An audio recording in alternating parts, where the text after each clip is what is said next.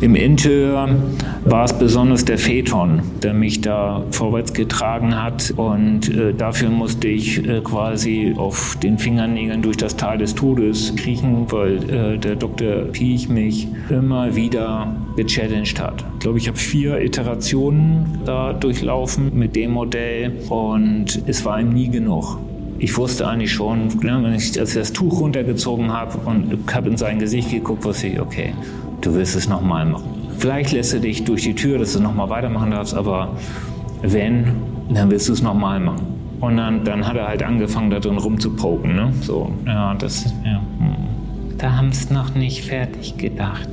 Und also so ein Satz schon, ne? Okay. Man konnte gewinnen, wenn man schussfest war. Ja, dann, also also es ist mir auch ein paar Mal gelungen, ihn von irgendeinem Detail oder einer Lösung zu überzeugen, aber wirklich nur also, ja, unter eine Handvoll, drei, vier Mal. Hier ist alte Schule, die goldene Ära des Automobils. Mein Name ist Carsten Arndt, danke fürs Einschalten und heute habe ich einen Gast für euch, über dessen Zusage ich mich wahnsinnig gefreut habe, denn über einen zu leeren Terminkalender kann er sich sicherlich nicht beschweren und außerdem steht sein Alltag der alten Schule diametral entgegen. Während ich hier ja gerne über die alten Zeiten rede, muss er meistens die Glaskugel bemühen, um möglichst weit in die Zukunft zu blicken und zu erahnen, was die Kunden dann von seinen Produkten verlangen und vor allem, wie diese auszusehen haben.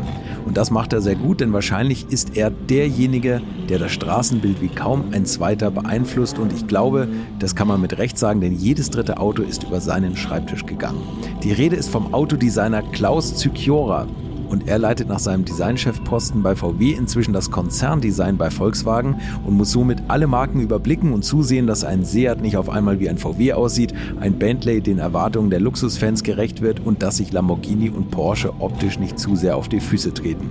Nebenbei erlebt er gerade eine fundamentale Wandlung, denn Elektroautos brauchen einfach weniger Kühlluft.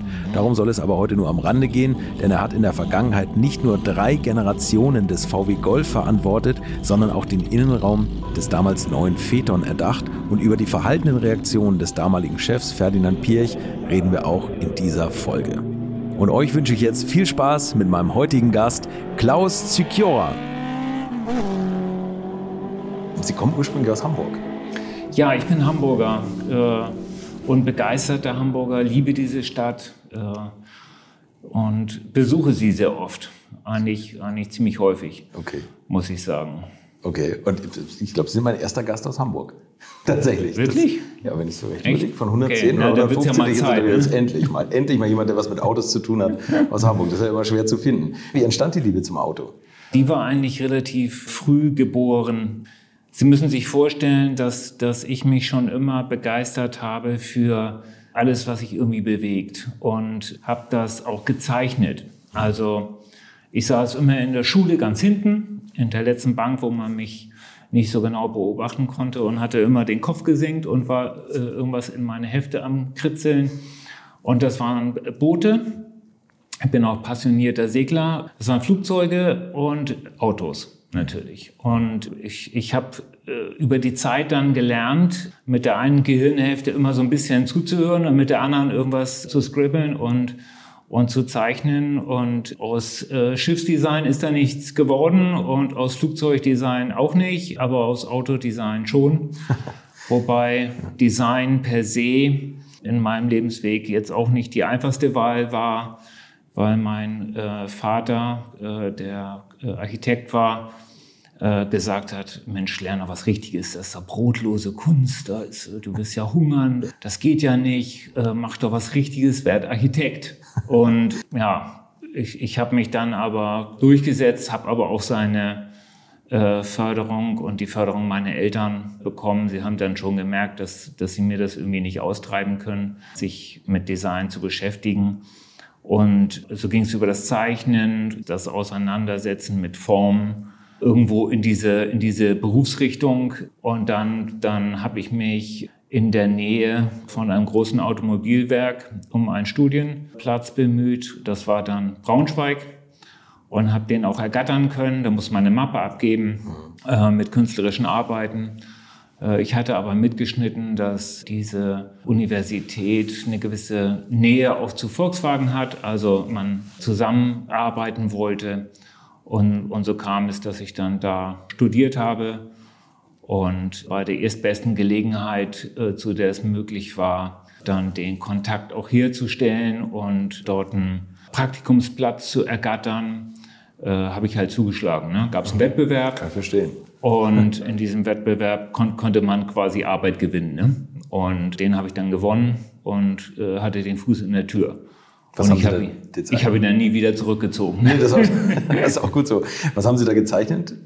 Äh, da ging es äh, um ein äh, Polo Interieur, das ich damals gezeichnet habe. Und ich habe mir alle Mühe gegeben, habe das mit Airbrush und mit den äh, für die damalige Zeit aufwendigen Darstellungstechniken mit, mit Markern und allem drum und dran. Ja, das war für einen Studenten teuer. Mhm. Und auch Airbrush zu machen, großformatig, das war nicht einfach, das, das hinzukriegen. Ich, das muss ich mir mehr oder weniger alles selber beibringen. Aber es hat dann halt Eindruck hinterlassen und dann, dann äh, haben sie gesagt, ja gut, dann, also sie, sie dürfen dann mal für ein Praktikum kommen, ja. Und dann stand ich auf einmal in der Welt von Volkswagen Design und war natürlich total begeistert, was da zu sehen war.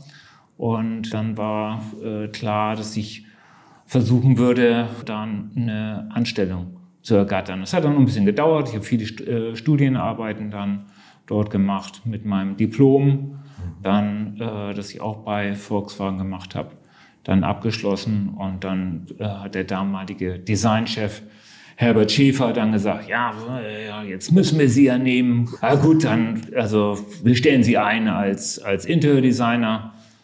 Und da bin ich dann natürlich mit einem breiten Grinsen aus dem Gespräch rausgegangen und dann begann meine Karriere bei Volkswagen. Das war 89, ne? Das war 89. Okay, also genau. Sie sind tatsächlich noch geprägt von, was ist das, Golf 2 eigentlich? Ne? Also das war so das Design, was, was da aktuell war. Äh, als ich das erste Mal da durch die Tür äh, gegangen bin, da standen da halt Autos wie ein Santana, wie ein Jetta, wie, wie äh, ein Derby, ein Polo und Golf 2, ja, Golf 2 GP äh, wurde dann gemacht und ich habe das ja am Anfang als, als, als junger Designer, steht man da mit staunenden Augen davor und braucht erstmal eine Zeit, bis man versteht, was überhaupt passiert und wie das passiert und, und wie das gemacht wird.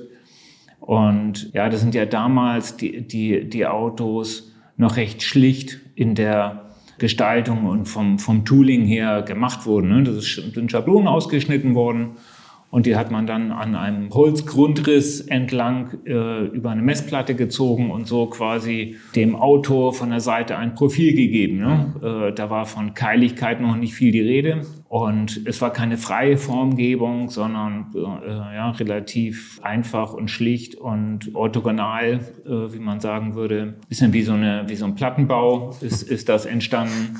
Und ja, dann wurde halt so ein Modell gebaut, erstellt, lackiert, hingestellt und dann Haken dran. Ne? Da gab es nicht jahrelange Designprozesse. Das war alles ein bisschen mehr handwerklich geprägt, hands-on. Computer waren nicht zu sehen. Mhm. Insofern hatte ich auch die Ehre und die Möglichkeit, das, das von der Pike auf zu lernen, also alle handwerklichen Prozesse erstmal zu durchdringen und zu verstehen und dann darauf aufbauend ja, alles, was dann äh, ja dann sehr, sehr schnell Fuß gefasst hat über Computertechnologie, über ja, Computer-Aided Design, dann sehr schnell auch die Form und das Design in der Automobilindustrie beeinflusst hat. Ja, unglaublich, was Sie eigentlich für einen Wandel schon durchgemacht haben. Und jetzt mit der Elektromobilität nochmal, da kommen wir nachher auch noch drauf.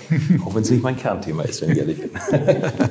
Nein. Okay, aber dann müssen wir nochmal ein Stück zurück, weil Sie sind natürlich auch geprägt, ja, in, also durch, durch, äh, wie Sie aufgewachsen sind, 70er, 80er, wo Sie sich schon beruflich orientiert mhm. haben, durch die Zeit. Und das ist ja eine, äh, sind jetzt Leute, die jetzt gerade wieder bei mir auch groß im Kommen sind und großes Feedback haben. Sowas wie BB, diese ganzen Tuner, die so diesen, diese Innenräume da mhm wahnsinnig aufgemotzt haben mit, mit Stereotürmen und so.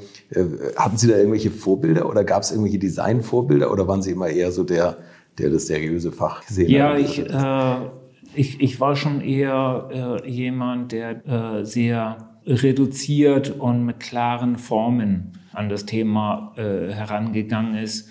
Also dieses, dieses Thema Tuning habe ich zwar beobachtet, aber ich, ich muss sagen, da war ich jetzt nicht so der Riesenfan davon, sondern die Essenz einer, einer Form, das, was ein Designer sich überlegt hat und was dann umgesetzt wurde in ein Serienprodukt, das war für mich der Kern der Aussage. Mhm. Und die ganze Tuning-Industrie hat ja dann quasi überhöht, ne? hat, mhm. hat dann wenn man so will, äh, Verzierungen, ne? Diese, äh, Tortenguss drauf und noch eine Kirsche und noch was, äh, ja? und noch ein Sahnebaiser drauf. Das, das halt dann oft zu viel und auch nicht zeitbeständig. Also es, es, es hält dann nicht. Es macht ein Produkt auch nicht unbedingt wertvoller. Es gibt aber Ausnahmen, wo halt auch eine Aufwertung stattfindet. Dafür muss aber jemand, der tuned, auch viel Verständnis für die Philosophie der Marke oder des Produktes haben und auch das Grunddesign verstehen. Das ist schon eine, eine hohe Anforderung. Hatten Sie ein Designer-Vorbild? Hm. Also als Persönlichkeit Hartmut Vakus als Designchef, der mich über viele Jahre begleitet hat und der äh, wie ein Mentor war und mich gefordert und gefördert hat, sicherlich in Erinnerung geblieben und, und ich habe auch heute noch Kontakt zu ihm, äh, ganz toller Mensch, sehr, sehr guter Designer, extrem diszipliniert und, und klar ich hatte auch die Ehre, öfter Kontakt zu haben mit, äh, mit äh, Giorgetto Giugiaro. Das ist auch ganz großartiger, kreativer Geist, der sicherlich das Autodesign über Dekaden geprägt hat mit, mit bahnbrechenden Entwürfen und der, der Trends gesetzt hat. Ja, und solche Persönlichkeiten getroffen zu haben oder mit ihnen in Kontakt zu stehen, ist, ist ein großes Geschenk, ja, weil man da aus jedem Gespräch viel mitnimmt und das einen natürlich auf äh, dem weiteren Weg dann begleitet. Insofern hat man Vorbilder, ja, und versucht denen natürlich auch irgendwo ja, etwas nachzueifern, beziehungsweise das, was man an Learnings da mitnimmt, im, im täglichen Leben, im Berufsleben umzusetzen. Hm. Gab es irgendwelche Autos, die Sie als, als Jugendlicher als Poster aufgehängt hatten oder irgendwelche Autos, wo Sie gesagt haben, das ist das perfekte Design? Ja, ich habe natürlich schon sehr auf das geschielt, was äh, Volkswagen gemacht hat. Ich fand den Golf toll und also den Golf 1 und natürlich ganz besonders auch den Golf GTI.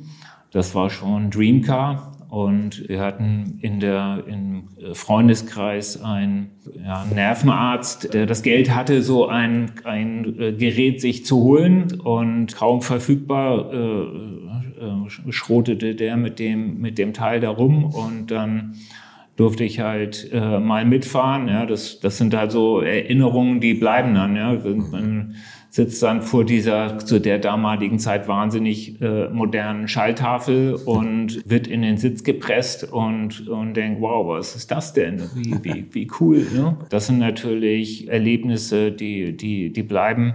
Ein Messebesuch, ja, äh, wo, wo man mal vor einem Schoker stand, äh, ja, der, der, der gerade mal so hoch war wie der Tisch hier, ja, so die Flundern, die Giugiaro und die Betone gemacht haben, ja, äh, die natürlich Dekaden von, von Designern beeinflusst haben. Ja, mich, mich hat aber auch immer Film interessiert. Sid Mead ist sicherlich auch einer der Illustratoren und Persönlichkeiten, die äh, auf der amerikanischen Seite eine, eine Designkultur vorangetrieben haben und dieses, das, dieses Thema Futurismus, Utopien. Das hat mich immer interessiert und angesprochen, also weit ins Morgen zu denken, ins Morgen zu springen, sich mit der Zukunft auseinanderzusetzen das hat mich fasziniert, das fand ich toll. Ja, und insofern habe ich das alles aufgesogen wie ein Schwamm. Ja, und dann natürlich versucht, als ich dann in der Firma war, die Firma auch nach vorne zu schieben. Ja, also nicht in, in tradierten, gelernten Mustern zu bleiben, sondern äh, sich neu zu erfinden und, und, und Fortschritt in, in jedes Produkt äh, hineinzuweben. Welches war das erste Produkt, an dem Sie mitgearbeitet haben? Ich hatte das Vergnügen, an vielen, vielen Dingen äh, zu arbeiten. Ich war im Interior-Design mhm. äh, zuerst und durfte dann an der Schalltafel vom Golf 4 mitarbeiten, äh, neben vielen anderen, an, anderen Dingen mal äh, ein Lenkrad gestalten oder irgendwelche Instrumente. Das war damals ja noch sehr stark äh, unterteilt in äh, Funktionen. Es gab also einen Designer, der hat Räder gemacht, es gab einen Designer, der hat Lenkräder gemacht, dann gab es einen, der hat Außenspiegel gemacht und hinterher wurde das quasi alles auf den Haufen gekehrt und dann ist da irgendwie so ein Auto draus geworden. Äh, es gab natürlich Exterior Design Verantwortliche und Interior Design Verantwortliche, die das dann so ein bisschen orchestriert und, und kuratiert haben. Aber es gab nicht den Designer, der jetzt eine durchgängige Handschrift da reingezogen hat. Das, das äh, hat erst Einzug gehalten mit dem Kommen von äh, Hartmut Vakus, Peter Schreier, Ulrich Lammel, Kollegen, die von Audi Design kommt, eine, schon, schon eine, eine andere äh, Designqualität und eine andere Designphilosophie, die ganzheitlicher war. Nicht so additiv, ja, Kotflügel, Kotflügel an den Körper so dran geklebt, ja. Das war halt eine wesentlich ganzheitlichere Formensprache schon ja, die, die dort sich manifestiert hat. Und die haben das dann bei Volkswagen Design reingetragen und da war ich natürlich äh, kräftig mit dabei, ja, äh, da äh, auf den, den Wind of Change da äh, unter, unter die Flügel zu blasen. Ne? Und zurückzukommen auf die Frage, äh, ja, Golf 4 Schalltafel. Den Wettbewerb habe ich aber nicht gewonnen. Das, das hatten äh, Kollege dann mitgenommen. Aber da war ich ja auch noch in der Lernkurve und halt ein Designer, mhm. ja, unter, unter anderem. Damals war das Team aber noch überschaubar groß. Das waren so 150, 200 Leute insgesamt, die für das weltweite Modellportfolio verantwortlich waren und das über die Zeit doch erheblich gewachsen, ja, eben einfach einhergehen mit der wachsenden Komplexität des Produktes. Hm. Wie viele sind es heute? Äh, heute hat das Team von Volkswagen Design rund 430 Mitarbeiter Krass. und äh, verantwortet nach wie vor alle Produkte äh, weltweit. Wenn man jetzt das Team Nutzfahrzeugdesign noch dazu zieht und alles mal auf den Haufen kehrt, was sich mit dem Thema Design weltweit beschäftigt, sind es wahrscheinlich fast an die 1000 Kollegen, die sich mit dem Thema Kreation für die Marke Volkswagen beschäftigen. Da gehören aber alle Marken dazu, oder? Oder nur Volkswagen? Nein, das ist nur, das ist nur, nur Volkswagen. Nur Volkswagen. Man muss ja wissen, dass Volkswagen auf den verschiedenen Kontinenten durchaus diverse äh, Produktportfolios hat. Es in China Modelle gibt, die, die hier kein Mensch kennt, äh, die halt für diesen Markt zugeschnitten, für die verschiedenen Joint Ventures gestaltet, in China Megaseller sind, aber hier völlig unbekannt. Die müssen dabei ja auch gestaltet werden. Das macht das großartige Team in Wolfsburg und da sitzen natürlich auch die chinesischen Kollegen mit am Rechner und am Zeichenbrett und geben da Impulse und das macht man in Kollaboration, weil wir ja dort in Joint Ventures sind. Müssen wir ja noch drauf kommen, wie man die hm. verschiedenen Marken unterscheidet eigentlich. Was ich ganz interessant finde, ist, dass Sie angefangen haben bei VW, da war noch Karl H. Hahn der Vorstandsvorsitzende und dann kam Ferdinand Piech. Hat man mhm. da einen Unterschied gemerkt? Also hat das ein anderer Wind geweht? Ja, das, das war ein diametraler Wechsel im Führungsstil ja, um, um das zu verstehen, in welcher Situation war ich damals. Ja, da, da war ich dann schon so, als der Wechsel kam, war ich ein paar Jahre da, habe ein bisschen was schon mitge mitgeschnitten, habe den einen oder anderen auch schon gekannt, war zu der Führungsebene jetzt nicht eng verbandelt, aber ich habe ein bisschen mitgeschnitten, was so lief, weil mich das auch interessiert hat. Und in der Zeit dieses Führungswechsels gab es ja einen Markenvorstand bei, äh, bei äh, Volkswagen, der damals von Ford kam und der hieß Gulliver. Der war sehr demokratisch geprägt und sehr locker in seinem, in seinem Führungsstil. Und das sind Modellentscheidungen quasi per Komitee. Ne? Äh, der Designchef hat halt irgendwas hingestellt und, und dann ist so, okay, wer ist für das Modell? Hände hoch. Ne? Und dann, dann wurde das halt so relativ emotionslos und ohne großartige Diskussionen wurde das entschieden. Das hat sich diametral geändert mit dem Kommen von Ferdinand Piech und Hartmut Vakus und natürlich auch mit, äh, mit äh, Dr. Winterkorn, der äh, dann da auch in dieser Gleichung oder in diesem Dreiergestirn eine, eine, große Rolle gespielt hat. Und da wurde viel dezidierter und viel eloquenter über Form und Ausprägung gesprochen und die Modelle äh, auch äh, kritisiert, beziehungsweise dann äh, ne, weg, brauchen wir nicht, geht nicht, funktioniert nicht, äh, nee, furchtbar weg. So und äh, da, das, das war der Aufbruch in, äh, in eine auch gestalterisch dann äh, wirklich deutlich anspruchsvollere und neue neue Zeit. Das, das war Challenge für alle mhm. und es wurde halt ja jedes Detail und jedes Modell von äh, Ferdinand Piech mit dem Segen versehen oder äh, ja weg. So, und, und Karrieren wurden mit einem Federstrich dann auch beendet oder begründet. Ne? Also, wenn ihm was gefallen hat, dann hat er halt gesagt, ja, das ist, das ist schön, das ist heil. Ja. Dann war das holistisch, dann war das rund, dann, er hat es gefühlt. Ja? Das ist also auch ein, ein sehr besonderer Mensch, ja, der mit wenigen Fragen und Einschätzungen auch ziemlich treffsicher entschieden hat ja, und, und das Gute äh, schon rausfinden konnte. Das hat nicht jeder gekonnt, äh, der, der Vorstände. Ja. Äh, und das, das ist schon eine, eine eindrucksvolle Persönlichkeit gewesen, ja. absolut.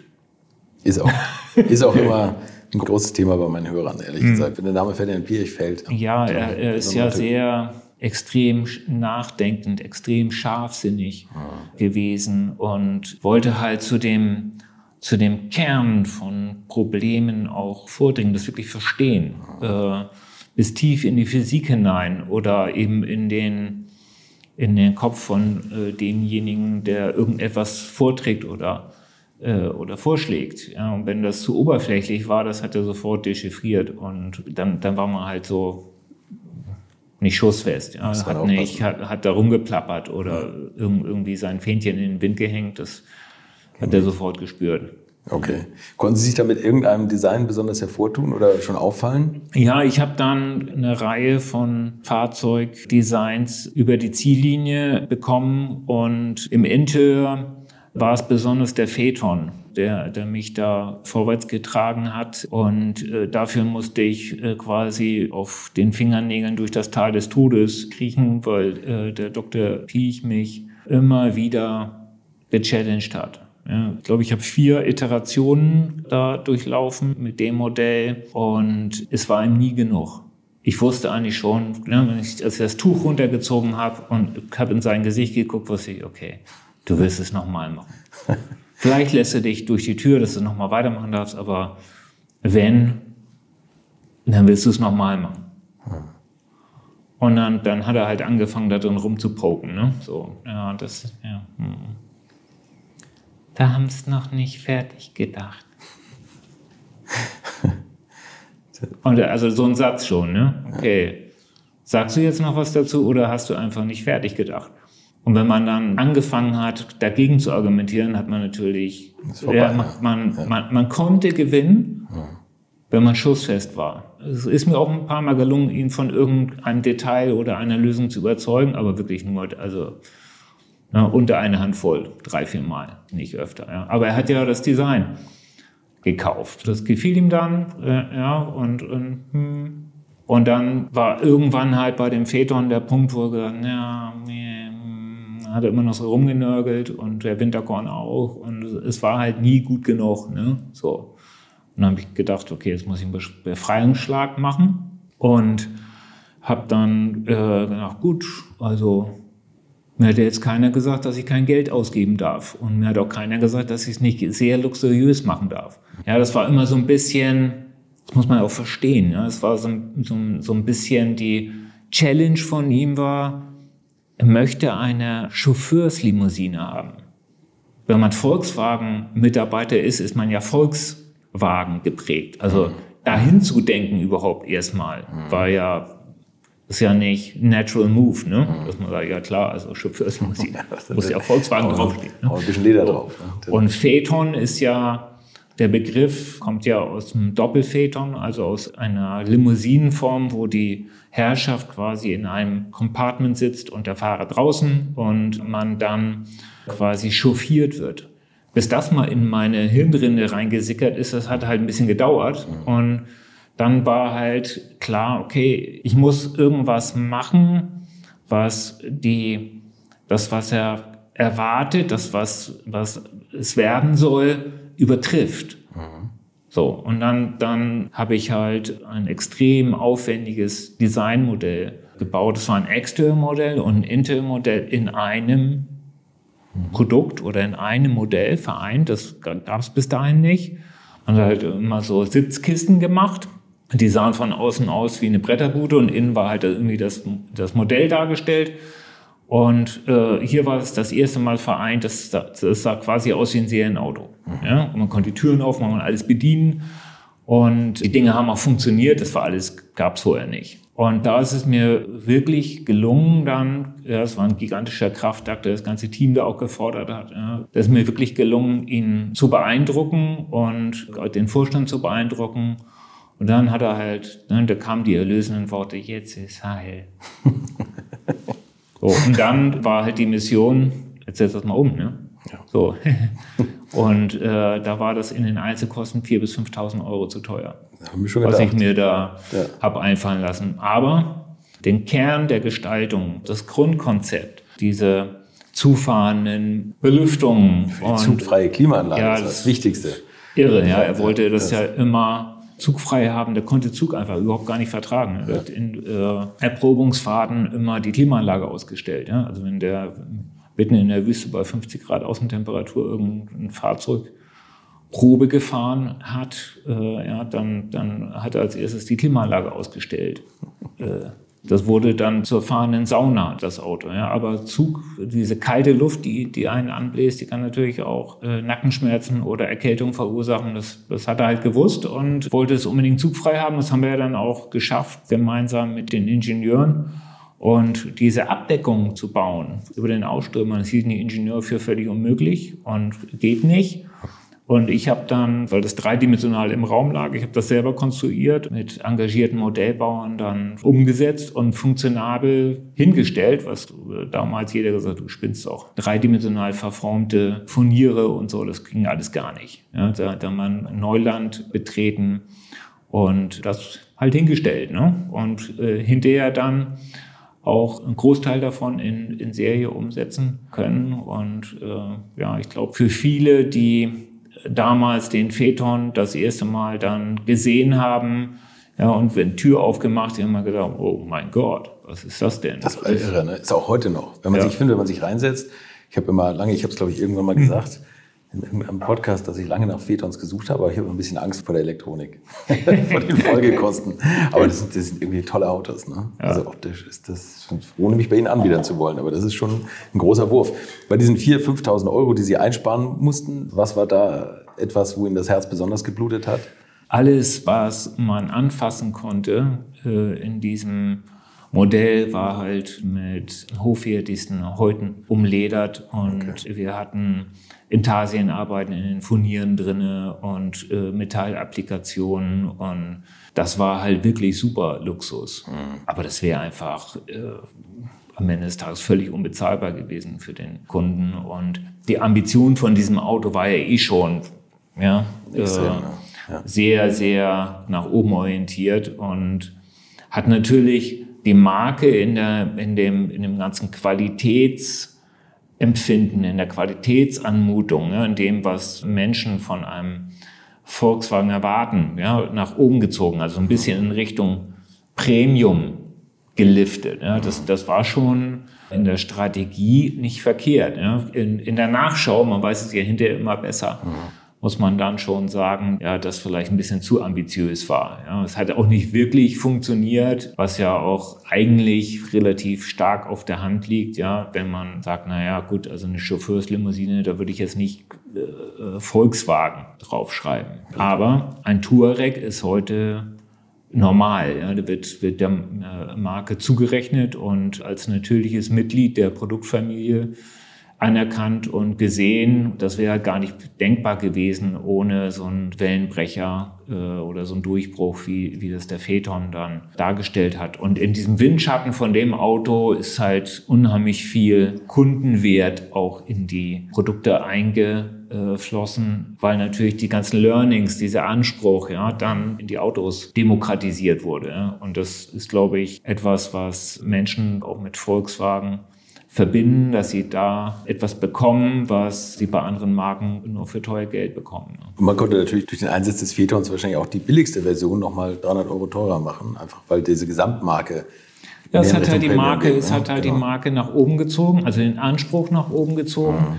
die Qualität nach oben, also voll verzinkt, Leichtbau, da ist ja unheimlich viel Technik auch in die Köpfe gekommen, ja, weil mit, mit der Auseinandersetzung mit High-End-Technik gibt es immer einen Lerneffekt in der, in der Mannschaft. Ja? Und, und, und wie ich eingangs geschildert habe, war, das war ja mehr eine, eine Behörde, die halt äh, ein und dasselbe Produkt halt auf die Welt verteilt hat. Und ja, so. Also die Ambition jetzt wirklich daraus eine Leadmarke zu machen in der Welt, ja, für Mobilität und für Premium auch, ja.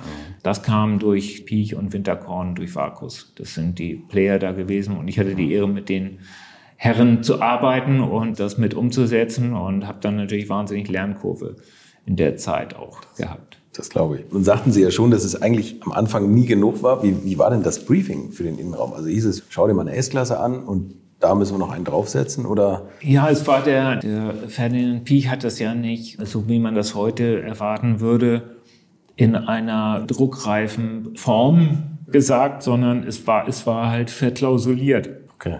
Macht es so, dass es allen anderen davon fährt. okay. Äh, ja, äh, ja. Es war nicht, es war nicht so ein Marketingbriefing, gab es nicht. Das hätte ich jetzt gedacht. Das, äh, okay. nee. das darf man sich auch nicht so, in der damaligen Zeit war das halt mehr so Zuruf, ne? Macht's halt mal. Heute geht das gar nicht mehr, ja. Da braucht man einen Projektmanager und Projektlead und dann wird überhaupt erstmal geguckt, ob man das, ob man so ein Auto überhaupt verkaufen könnte. Mhm. Und ja, das war damals halt eine Idee. Und dann hat man die Idee halt Realität werden lassen. Ja, das hat natürlich auch viel Geld gekostet. Mhm. Und dann haben wir gesagt, ja gut, ne, das sieht das super aus, okay. Dann bauen wir den mal, ne? Und da gab es natürlich auch viele, die auf der Marketingseite gesagt haben, das ist ja völliger Quatsch, ne? Die sind dann halt aber auch verschwunden. Ne? Dieses, äh, Klar. Das, ja. Man ist ja eh immer so ein bisschen im, im, Wirbelsturm eigentlich. Also ich meine, es gab ja auch die Zeit, dass ein Lopez kam, den hat Pirch eigentlich mitgebracht, der ja die Zulieferer extrem gedrückt hat. Ich weiß nicht, ob das im Design, ob der da auch Einfluss hat nehmen können durch die Materialqualität, die er angekauft hat oder die nachher übrig geblieben ist. Es ist ja auch immer so ein Prozess, dass man eigentlich als Designer zwischen, na gut, Marketing, Design, was man sich ursprünglich vorgestellt hat, Controlling, die dann nochmal mit dem roten Stift darüber gehen, dass man sagt, nee, aber da, das müsste schon noch mit Leder oder mit Softlack oder irgendwie weich bezogen werden und da können wir Hartplastik verbauen. Also das ist doch auch wahrscheinlich immer ein irrer Kampf, oder? Äh, ja, das, äh, die, die Lopez-Jünger mit der Uhr am falschen Handgelenk, die sind natürlich aufgefallen. Ja, die haben schon einen gewissen Impact äh, gehabt, aber es wurde ja nicht zugelassen, von Winterkorn und auch von Piech nicht, dass in irgendeiner Stelle an der quasi haptischen Qualität oder an der Substanz äh, da irgendwas äh, weggespart wurde. Man, man kann das, glaube ich, auch heute noch sehr gut sehen, wenn man einen Golf 4 anguckt oder einen B5. Ja, das sind halt Autos, die substanziell gut gebaut sind und eine, eine extrem lange Halbwertszeit haben, auch, auch in der Formgebung. Ja äh, nicht krude im Straßenbild aussehen, sondern irgendwie halt, ja, ist halt Golf, ne? fährt er halt rum und fällt er aber nicht als besonders alt auf. Ja, Golf 4 speziell nicht. Ne? Das ist halt eine sehr zeitbeständige Gestaltung, die auch ja, also die ganzen anderen Autos, die es zu der Zeit gab, in der Klasse sind alle nicht mehr da. Die sind äh, entweder recycelt oder, oder sind, ja, sind wegoxidiert. Diese Produkte sind aber dadurch, dass sie vorverzinkt sind und eine extrem gute Substanz in der äh, Langlebigkeit haben. Ein Beispiel dafür, die Schalltafel in diesem Fahrzeug, in dem Golf 4, die ist halt durch extreme Testings gegangen. Das gab es vorher nicht. Ja. Die kennen sicherlich auch Autos aus den 80ern, die, wenn sie in der Sonne standen, dann da, da, die haben ausgegast, ja, da sind die Scheiben von innen beschlagen und die Autos haben, haben olfaktorisch, war das eine Provokation, ja, wahnsinniger Gestank, wenn man die Tür aufgemacht hat, ja, boah. Und das sind halt alles Dinge, die der Golf nicht hatte. Da ist unheimlich viel Groundwork gemacht worden von Winterkorn, von Piech, von, von den äh, Teams damals, ja, die das äh, quasi bewettert haben. Die Teile, die standen halt auf irgendeinem Gelände in irgendeiner Wüste rum und mit, mit verschlossenen Türen und man konnte auf der Karosserie Eier braten. Ne? Äh, und wenn man das aufgemacht hat, wenn da irgendeine Leiste sich ein bisschen verzogen hat, ne, gab es richtig Stress. So, ja, das ist äh, auf, dem Schadenstisch gelandet, oder? Das sowas das ist dann äh, auf diesem legendären äh, Schadenstisch äh, gelandet, beziehungsweise wurde dann da in der Wüste an Tafeln äh, besprochen und man kochte natürlich selbst äh, auch in der, in der Sonne ja, und musste literweise Wasser trinken, um das zu überleben. Aber das, da, da gab es kein Pardon. Ne? Wenn da irgendein Bauteil quasi in der Physik versagt hat und die Temperaturtests nicht bestanden äh, hat, dann ging das nicht in Serie. Und das bis heute so. Also diese Implementierung von Qualität, das ist halt auch ein Verdienst dieser Kollegen, ja, muss man ganz klar sagen. Was ist eigentlich schwieriger aus Designersicht oder auch wenn es um Haptik und Materialanmutung geht? Ich meine, Sie waren ja auch mitverantwortlich für den VW Up zum Beispiel, also das, das Gegenstück quasi zum Phaeton. Phaeton ist so das obere Stück und der Up ist ja die, die günstige Einstiegsvariante. Da muss man jedes Teil in die Hand nehmen und immer überlegen, wie kann ich es noch günstiger machen, oder? Oder da hat man ja auch viel weniger Marge eigentlich am, am Endwagen. Also ist das nicht fast noch schwieriger, sowas zu bauen? Äh, ja, also etwas sehr preiswertes wertig erscheinen zu lassen, ist eine hohe Kunst. Hm. Das ist nicht so einfach. Und ja, mit wenig viel zu erreichen, also wenig Materialeinsatz, nicht dreimal bearbeiten, sondern nur einmal ein Werkstück, das aus einer Maschine fällt, ja, das anzuschauen, zu sagen, ja gut, sieht wertig aus, ne? So, kann ich so lassen oder ne, geht nicht. Ja, das, da, da ist extrem viel Detailarbeit drin und man muss sich da sehr tief auch mit Technologie beschäftigen. Man braucht halt eine klare Vision. Was will ich denn, wie will ich das denn erreichen? Wie, wie schaffe ich es, ein mit wenigen Strichen gezeichnetes, ikonisches Produkt auf die Räder zu stellen, das zeitbeständig ist? Hm.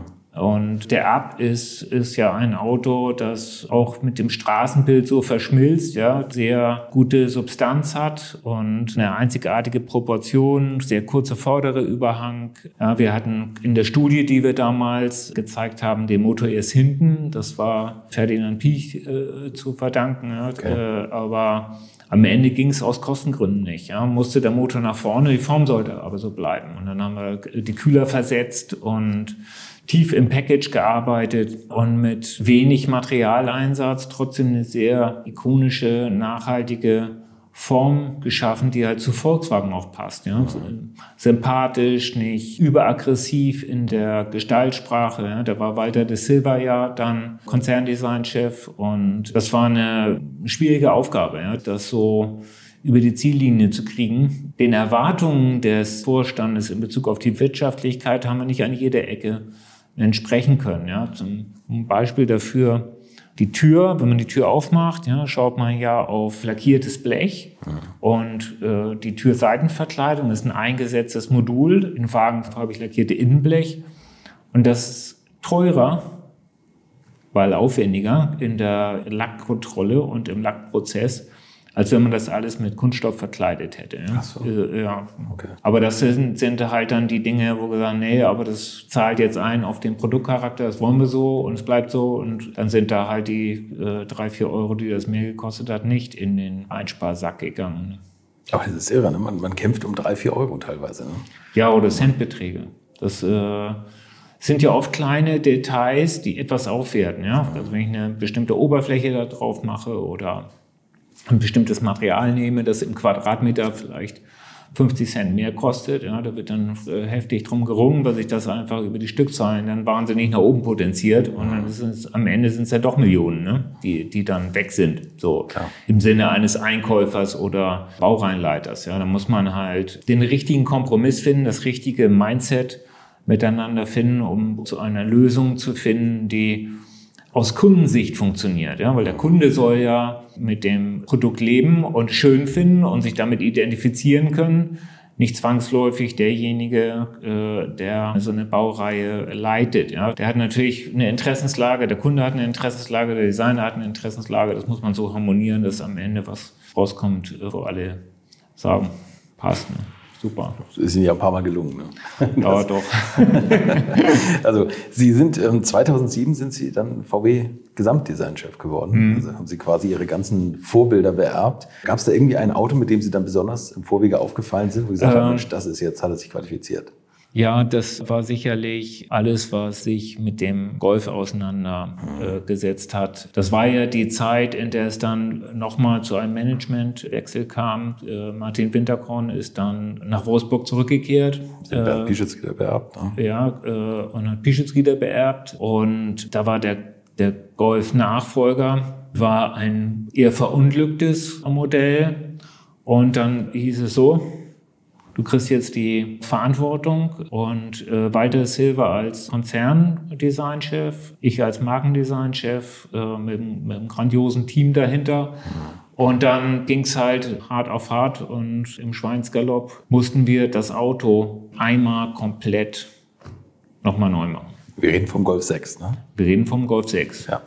Der völlig anders ausgesehen hätte, wenn er denn so wie ja, mein, mein Vorgänger das, das äh, wollte, auf die Straße gegangen wäre. Und wir haben dann unter Aufbieten aller Kräfte das sehr schnell neu gemacht, dass das Auto innen wie außen äh, noch, noch mal komplett übergearbeitet und auch die gewohnte Präzision und Qualität da wieder reingetragen, ja, weil das war wegerodiert. Ja, der, die Spalten waren halt groß. Äh, es war nicht so äh, das, was der Anspruch von Winterkorn und Piech war an das Produkt. Piechzida hat das nicht so sehr interessiert. Die heilige Kuh, Mensch, der Golf. Das ist ja, ja äh, und wenn man an so einem Auto arbeitet dann, und, und da tief drin steckt, dann ist einem das ja auch oft nicht so ganz klar, was für eine Dimension von Unternehmen oder ja, was das für eine Wirkung hat. Ja? Wenn das daneben geht, ist halt Wolfsburg irgendwie weg. Ja? So ist es. Und auch in der Nachschau wird einem das dann eher klar. Ja? Im, in the making, wenn man da drin steckt und, und man ja, aus allen Richtungen fliegen die Kugeln, dann nimmst du halt den Kopf runter und siehst zu, dass du ein geiles Auto hinstellst. Ja? Und das ist uns dann äh, gelungen. Ja? Da war ein, war, war ein tolles Team auch am Start. Und dann haben wir in Rekordzeit den Golf 6 so hingekriegt, dass der äh, ja dann auch weggegangen ist wie geschnitten Brot ne? und, und hatte wieder diesen Qualitätsnimbus. Das war ein großer Schritt und es war aber ausgemacht, dass das Auto relativ schnell ersetzt würde durch den Siebener, den wir dann auch relativ zügig begonnen haben, weil der Sechser in der Proportion halt noch darunter gelitten hat, dass die Sitzposition höher war und die Dachhöhe so, größer, die A-Säule relativ weit vorne stand und wir hatten halt Teile zu übernehmen, die okay. äh, noch aus der Plattform des, des Fünfers kamen und Teile aus dem Fünfer. Ja, es, äh, es waren nicht die rosigsten Zeiten wirtschaftlich, aber diese Arbeit, die, die hat uns alle schwer gechallenged und, und ja, da haben wir Tag und Nacht äh, sind wir da im Design gewesen und, und bei den Suppliern und haben, haben uns da die die Nächte um die Ohren gehauen und, und versuchte, die Produktsubstanz da so zu machen, dass das zu Volkswagen passt. Ne? Wie lange haben Sie daran gearbeitet? Ach, das war äh, in der ganz harten Phase war das ein Vierteljahr, sechs Monate, wo, wo das wirklich alles von Grund auf nochmal neu gemacht wurde. Okay. Ja, aber diese Pace, dann, die, das, das ging ja dann weiter. Ja. Da kam dann halt Passat und dann ging's äh, immer so weiter. Ja. Weil äh, in der Pischitz-Phase sind halt ein paar Autos entstanden, die nicht so toll waren und auch nicht so zeitbeständig, nicht so wertbeständig. Und dann konnte ich natürlich auch kapitalisieren, was ich in, in meiner früheren Karrierephase gelernt hatte. Ja, auch ganz, ganz besonders natürlich im Umgang mit den mit, äh, Kollegen, die da die, die Entscheidungen getroffen haben. Da war klar, wo, wo die Reise hingehen soll und muss. Ja, und ich habe aber auch mein eigenes Verständnis für die Marke, für die Werte und das Verständnis für die Rolle, die Design haben muss. Ja, Nordsterne zu schaffen und ja, die Mannschaft auch auszurichten.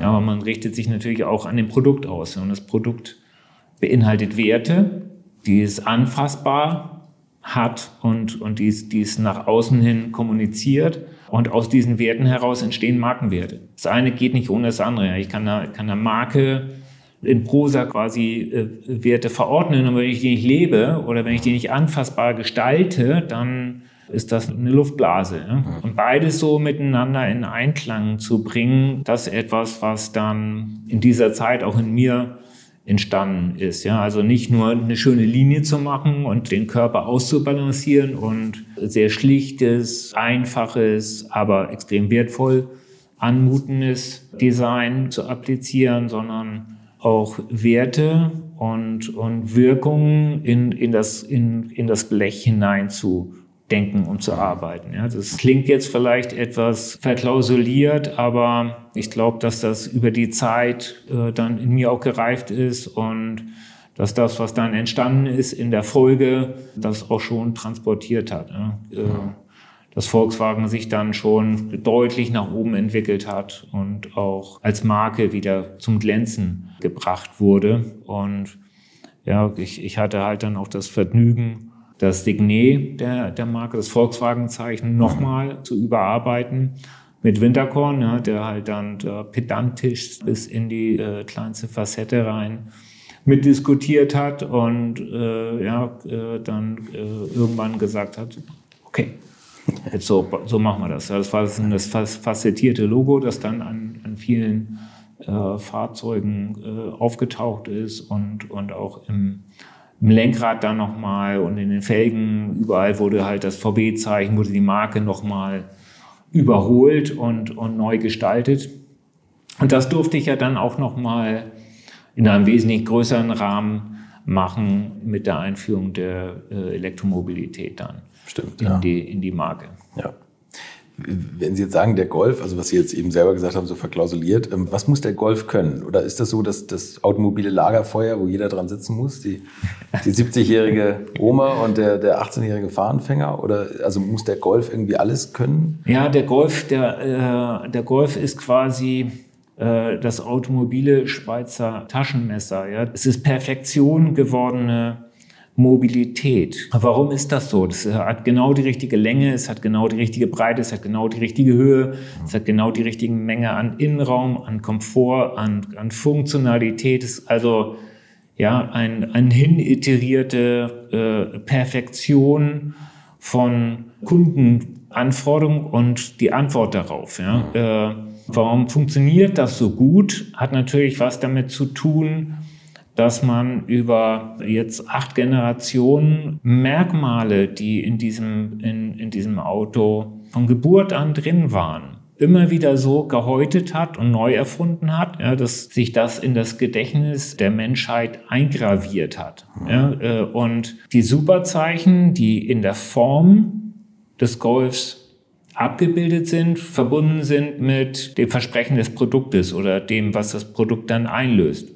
Mobilität für alle, immer sitzt immer, ist wie ein gut sitzender Anzug, wie eine perfekte Haut. Ein Auto, das mich in jeder Lebenslage, in, jedem, in, in jeder Situation immer perfekt bedient, gut kleidet. Ich sehe nie blöd damit aus. Es ist nichts, was ostentativ ist oder eine bestimmte Richtung bedient, sondern das, das ist halt wie ein, wie ein Zentrum ja, eines Produktversprechens oder einem, eines Markenversprechens und bildet das perfekt ab. Und da das eben über die vielen Jahre gelungen ist, mit viel Respekt auch mit der Arbeit der Vorgänger umzugehen ne? und zu sagen, okay, was macht denn jetzt eigentlich die Wirkung aus? Warum wirkt das so stabil? Hm. Das muss man erstmal, das muss man als, als Designer, ist man ja immer ein bisschen enfant terrible, ja? man will ja die Dinge verändern. Mhm. Und Sie können sich vorstellen, dass äh, ja, Generationen von Volkswagen-Designern gesagt haben, das ist ein Scheiß weg, ja, das muss man jetzt mal anders machen, das muss man neu, jetzt disruptieren wir uns, weg mit der Säule, Revolution, ne? Und äh, ja. C-Säule machen wir jetzt aus Glas. Ja, irgendwas anders, ja, weil das, man ist ja, wenn man in der in dieser gestalterischen Lage ist, ist es ja, man guckt da jeden Tag drauf. Ne? Es ist halt dann auch immer mal langweilig. Ja? Aber man muss halt äh, verstehen, dass man als Designer eine Marke halt auch kuratiert. Ne? Man ist halt äh, jemand, der Heritage in der Hand hat. Mhm. Das falsch einzuschätzen ist tödlich. Ne? Also wenn man da leichtfertig mit umgeht, scheiß, kann weg. Ne? Ist halt, nee, darf man nicht so. Man muss jedes, das ist alles ein Schatz, ne? weil es so tief in der, in der Sozialisation der Menschen verankert ist, in die Sehgewohnheiten eingebrannt ist. Ja, das ist ja ein, ist ein Kapital, das die Marke über Jahrzehnte aufgebaut hat. Ja, das jetzt einmal äh, wegzuhauen, ist halt nicht so clever. Ja, äh, und es gibt ja nur ganz, ganz wenige Autos, die über viele Jahre immer kontinuierlich weiterentwickelt wurden ja, äh, und immer verbessert. Noch ein bisschen besser, noch ein bisschen besser. Immer, was können wir da noch machen? Wie können wir das jetzt noch mal besser? Hm. Das hat ja auch viel mit der Ehrfurcht zu tun vor der Arbeit, die, die, die andere geleistet haben. Ja? Und dann baut man darauf auf man setzt sich ja selber auch mit dem Produkt auseinander, man fährt das, man, ja, und dann ist es irgendwann, kommt, kommt es in Perfektionsregionen rein, an, an die anderen nicht klingeln können. Ja, keine Chance. Ja, weil man, man braucht diese Zeit, um es wirklich zu durchdringen und zu verstehen und zu entwickeln. Das Einzige, was andere machen können, ist kopieren. Ja, aber es ist dann immer die Kopie vom Golf. Mhm. Und wie oft haben wir das gesehen? Und wie oft sind die Sterne wieder verglüht? Ja, und einer ist aber geblieben, der Golf. Stimmt. Und äh, das hat halt äh, schon viel damit zu tun, dass man auch versteht, ja, was ist die Mechanik dahinter, warum muss sich das erhalten. Ne? Mhm. Äh, und trotzdem äh, ist es ja so, dass wir äh, vieles, was in diesen, in diesen Produkten drin ist, auch über Bord werfen ne? und sagen, naja, also das wirkt jetzt alt. Wenn es alt wirkt oder, oder vergangen, dann muss man auch sagen, nee, das müssen wir jetzt wegsäbeln, ne? das müssen wir jetzt neu erfinden, das funktioniert nicht mehr. So, also neu denken. Und dann bewahrt man das, was bewahrenswert ist, häutet sich ja, und fügt auch Neues dazu. Ja? Und in diesem Prozess ist man, wenn man sich mit so einer Ikone wie dem Golf auseinandersetzt, äh, ständig. Ja? Man braucht halt viel Markenverständnis, vielleicht auch eine gewisse Reife als, als Gestalter, ja, um äh, sich an so einem Produkt zu versuchen. Ja. Ich hatte die Ehre, äh, mit, dem, mit dem Team jetzt drei Generationen, Sechser, Siebener, Achter zu machen. Mhm. Und das sicherlich eine, eine große Säule in meiner Karriere. Ja. So, das, das ist halt schon besonders. Mhm, ja, klar. Golf ist für mich auch genau das, was Sie gesagt haben. Man setzt sich rein, und es passt einfach wie ein guter Anzug und, und fährt sich tatsächlich wie eine andere Klasse und ist von der Verarbeitung toll und so. Beim Golf 8 ist das erste Mal, dass ich tatsächlich zum Beispiel an der Bedienung gescheitert bin, wenn ich ehrlich bin. Ja, da, Vielleicht da. bin ich jetzt mit Mitte 40 zu alt, aber des, deswegen mhm. frage ich auch ganz konkret, also ich weiß, dass meine, meine Eltern zum Beispiel, die wären damit nie klargekommen, mit diesen ganzen Touchklöpfen. Ist das die Lösung tatsächlich künftig oder ist das einfach dem Preis ein bisschen geschuldet und der Vergangenheit von VW, wo nee. einfach Geld reingeholt werden muss? Äh, das, das ist ja äh, eher teurer, das System. Jetzt, jetzt betreten wir ein Feld, in dem wir uns gerade alle miteinander befinden. Wir sind in der Transformation. Die mhm. Automobilindustrie muss sich wandeln an drei Stellen. Die erste Stellung, äh, die, die, die erste große Disruption ist äh, Elektromobilität.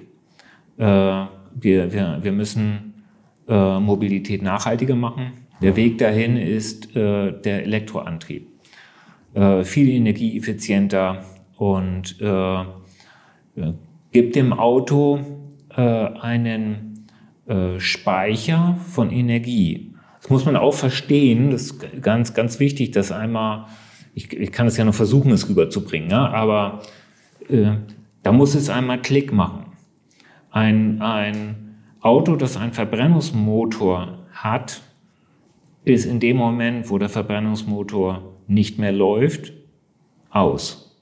Quasi kann nichts mehr, ist weg. Ja, also Zündschlüssel gedreht, dann läuft die äh, 12 Volt Batterie, die gibt vielleicht noch ein paar Minuten Energie her und dann geht die in die Knie und dann aus, schlafen legen. Ne? Ein Elektrofahrzeug hat einen sehr großen Energiespeicher. Ja, es, äh, da, da wird es natürlich auch entsprechende Fortschritte noch geben, auf die wir auch zusteuern. Aber erstmal ist der Energiespeicher sehr groß. Und den kann ich dafür nutzen, das Fahrzeug always on zu lassen. Das heißt, ich kann das ständig mit Daten versehen. Ich kann auch Daten aus dem Auto rausziehen. Mhm. Ich kann das Produkt so ständig verbessern. Und das tun wir. Da sind wir auf dem, da sind wir auf dem Weg dahin, beziehungsweise wir sind äh, jetzt schon äh, in einigen Iterationen, äh, Iterationsschleifen gewesen. Das heißt, wir haben Software schon massiv abgedatet. Und was bedeutet das für den Kunden? Also wenn ich früher ein Auto gekauft habe, dann, dann ist es halt in dem Moment, wo es an den Kunden übergeben wurde, war Schluss mit Änderungen. Ja, dann, dann äh, ist man halt zum Service gefahren und, und hat mal irgendwas repariert und wenn man Geld hatte, dann hat man irgendwann gesagt, also dieses scheiß Kassettenradio, äh, das muss mal weg, ne? Jetzt CD, so, oder, ja, oder DVD und irgendwann Datenstick und, und so, ja. Aber ich habe ja immer, da habe ich ja immer was, was Geld auf den Tisch gelegt, ne? Und äh, das passiert jetzt ständig. Also das Produkt wird in der Kundenhand eigentlich immer schlauer und immer besser und ja, die Daten, die der Kunde äh, dem Unternehmen gibt aus dem Auto heraus, wenn er damit einverstanden ist, äh, die nutzt das Unternehmen, um, zu, um, um Bedienung, um Assistenzsysteme, um äh, die multiplen Sensoren äh, durchzuoptimieren. Das ist etwas, was der, äh, was der Elon mit äh, sein, seiner Tesla-Flotte natürlich. Tesla? Elon, Elon, Elon Musk, also be, be, bekannter Kenne ich nicht. Bekannte Entrepreneur. Hat aber zwölf Zylinder gebaut, sonst interessiert er mich nicht. so, das macht er halt schon, schon äh, äh, jetzt viele Jahre und auf, auf diesem Datenschatz aufbauen kann man Produkte halt verbessern in mhm. Kundenhand. Mhm. So, diesen Schritt, den, den, den wollten wir, den äh, wollen wir natürlich den Kunden auch anbieten. Ja, wir, wir, wir haben äh, ist vielleicht ein bisschen überrissen, ja, und, und äh, die äh, Menschen mit der Bedienung äh, überfordert, ja, weil sie nicht so perfekt war, wie wir uns das auch vorgestellt haben. Ja. Wie gesagt, eingangs, wir sind mitten in einer Transformation hin, hin zur Elektromobilität und zum zweiten Schritt der Digitalisierung. Die Fahrzeuge müssen digitalisiert werden. Das ist unabdingbar, wenn wir in vernetzten Systemen äh, äh, Verkehr steuern wollen, Unfälle vermeiden, möglichst energieeffizient, effizient Mobilitätsdienste anbieten, da brauchen wir eine Vollvernetzung. Ne? Äh, Auto zum, zum Hersteller, Hersteller zum Auto, äh, zum Kunden, ja, äh, all, all diese Dinge dienen dazu, letztlich Mobilität, die ja Freiheit ist, das, das muss man sich auch klar machen, das ist Freiheit das von uns das. allen, ja? ja, ja. die äh, zu erhalten. Ja. Wenn, wenn der Klimawandel dazu führt, das ist völlig klar, ja, dass, dass die, das Verbrennen von Kraftstoffen, von, von äh, äh, Ressourcen gestoppt wird, und, und, und da sind wir mittendrin, äh, dann müssen wir ja als Menschheit, wenn wir uns diese, diese Freiheitsgrade erhalten wollen, überlegen, wie wir das so hinkriegen, dass wir dem Planeten nicht schaden. Und es zeichnet sich doch sehr klar ab, dass Elektromobilität der einzig mögliche Weg ist. Ja, wenn wir, und das ist auch ein langer Weg, der, der da noch zu gehen ist, ja, wenn, wenn es uns gelingt, Elektromobile völlig CO2-frei zu bauen, ja. sie im Betrieb völlig CO2-frei zu betreiben und sie dann in der Circular Economy nach der Nutzung, nach einer langen Lebensdauer, ja, eine möglichst lange Lebensdauer, dann in diesen Wertstoffkreislauf CO2-frei wieder zurückzuführen. Das heißt, aus Batterie wird Batterie, aus Kotflügel wird Kotflügel, aus Sitz wird wieder Sitz. Ja, also ich ich nehme einmal aus dem Planeten eine bestimmte äh, Menge Ressource heraus und bewege die dann im Kreis, CO2-frei. Das, das muss der Plan sein, damit wir nach wie vor sagen können, ja, also ich möchte eigentlich mal am Nachmittag irgendwie irgendwo hinfahren. Und ich kann frei entscheiden ja, und muss, muss, muss nicht einen Antrag bei einer Behörde stellen oder äh, es kostet ein, ein Fortune, ne, also ein Vermögen, irgendwo, irgendwo hinzureisen. Ja, und wir, wir, wir werden halt sehen, dass äh, die Regulierungsbehörden halt sagen, Verbrenner, ne, die werden äh, sanktioniert werden. Es, es wird halt immer teurer werden äh, zu tanken. Äh, ja, man, man, man wird die äh, Kraftstoffe äh, von, der, von der Menge her runterfahren. All, all das wird ja dazu führen, dass jemand, der, der heute gar, gar nicht groß drüber nachdenkt, sich in sein Auto setzt und irgendwo hinfährt, weil das sein freier Wille ist, das äh, morgen möglicherweise gar nicht mehr kann. Ja? Oder die Fahrzeuge so teuer werden, wegen, wegen der äh, ganzen äh, behördlichen Auflagen und der, und der Gesetzgebung ja, und, der, und der Technologie, die da reingebaut werden muss. Ja. Äh, äh, was heute hinter einem Verbrennungsmotor an Abgasreinigung reingebaut ist, ein Chemiewerk. Ne? das kostet ja Geld. Ja. Das, wird, das wird also. Das ist das Doppelte vom Motor selbst. Ne? Ja, das, das, das wird Fahrzeuge unerschwinglich machen und damit ist die Demokratisierung von, von Mobilität in Gefahr. Dafür steht aber Volkswagen. Aber ist es nicht auch bei der Elektromobilität? Ich finde, also die Stromkosten sind ja jetzt auch nicht gerade günstig. Also momentan ist, finde ich, wird das immer teurer. Und vielleicht muss man da auch irgendwann ehrlich sein und sagen, Leute, die Individualmobilität, wofür VW steht, wird einfach künftig, wenn wir den Planeten erhalten wollen, nicht mehr möglich sein in der Form, wie wir sie kennen oder wie wir sie jetzt 120 Jahre munter gelebt haben. Also ich glaube, wenn Disruption, also aber dies hat ja auch direkt nach der Wahl zehn Thesen per Twitter rausgehauen. Mhm. Und da muss man vielleicht auch sagen, wenn man da ehrlich ist, muss man sagen, also er hat ja auch schon mal angedacht, vielleicht Mitarbeiter äh, nicht neu einzustellen und vielleicht das ein bisschen zu verschmälern, ähm, dass, dass man vielleicht einfach weniger Autos braucht oder der Erde weniger Ressourcen entnimmt, weil jedes neue Auto, gerade beim Elektroauto sind zweieinhalb Tonnen vielleicht oder 2,3 Tonnen, die man die Ressourcen der Erde entnimmt. Klar kann man sie recyceln und im Kreis halten, aber man könnte natürlich auch die bestehenden Milliarden an Autos mit E-Fuels möglichst klimaneutral fahren. Wenn man das, wenn ja, man das wir, wollte. Wir, also, Sie können sich vorstellen, dass wir diese, dass wir diese Dinge sehr wohl diskutieren und uns die gesamte Energiebilanz halt äh, angucken. Äh, die äh, klare Aussage dazu ist, dass ein E-Fahrzeug heute äh, schon 50 Prozent günstiger ist als ein, als ein Fahrzeug mit, mit Verbrennungsmotor. Mhm.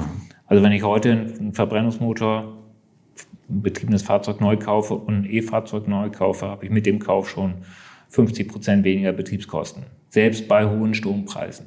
Mhm. Äh, wir wir äh, müssen aber, äh, und das äh, sagen Sie ja auch, und da, da ist natürlich auch äh, was dran, ja, wir müssen uns schon überlegen. Und da kommt das dritte große Veränderungsfeld rein, autonomes Fahren. Wir müssen uns schon überlegen, wie wir unsere Mobilitätswelt denn gestalten.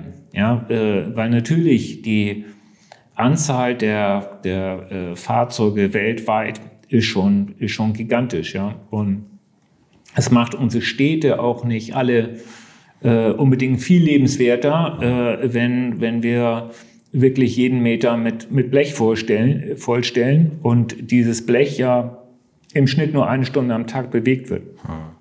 Wir müssen also versuchen, und das probieren wir, das ist unser Plan, individuelle Mobilität zu erhalten, ohne die Nachteile eines Fahrzeugbesitzes zwangsläufig den Menschen äh, aufzubürden. Ja, äh, wobei ich schon ein großer Fan davon bin, ein Auto zu besitzen, ja, und das natürlich auch viel mit dem ästhetischen Raum verschränke, ja. Aber wenn man, wenn man es einmal durchspielt und sagt, naja, wenn ich heute ein Auto habe und ich wohne in der Innenstadt, dann habe ich eine Anzahl von Problemen. Ich muss das Fahrzeug irgendwie verräumen, ich muss das irgendwo parken. Wenn ich jetzt nicht äh, im, im Besitz einer Garage bin oder eines Stellplatzes, ist das ein großes Problem. Das wird natürlich jetzt nicht kleiner, wenn wir äh, diese, diesen Besitz durch ein Elektrofahrzeug ersetzen.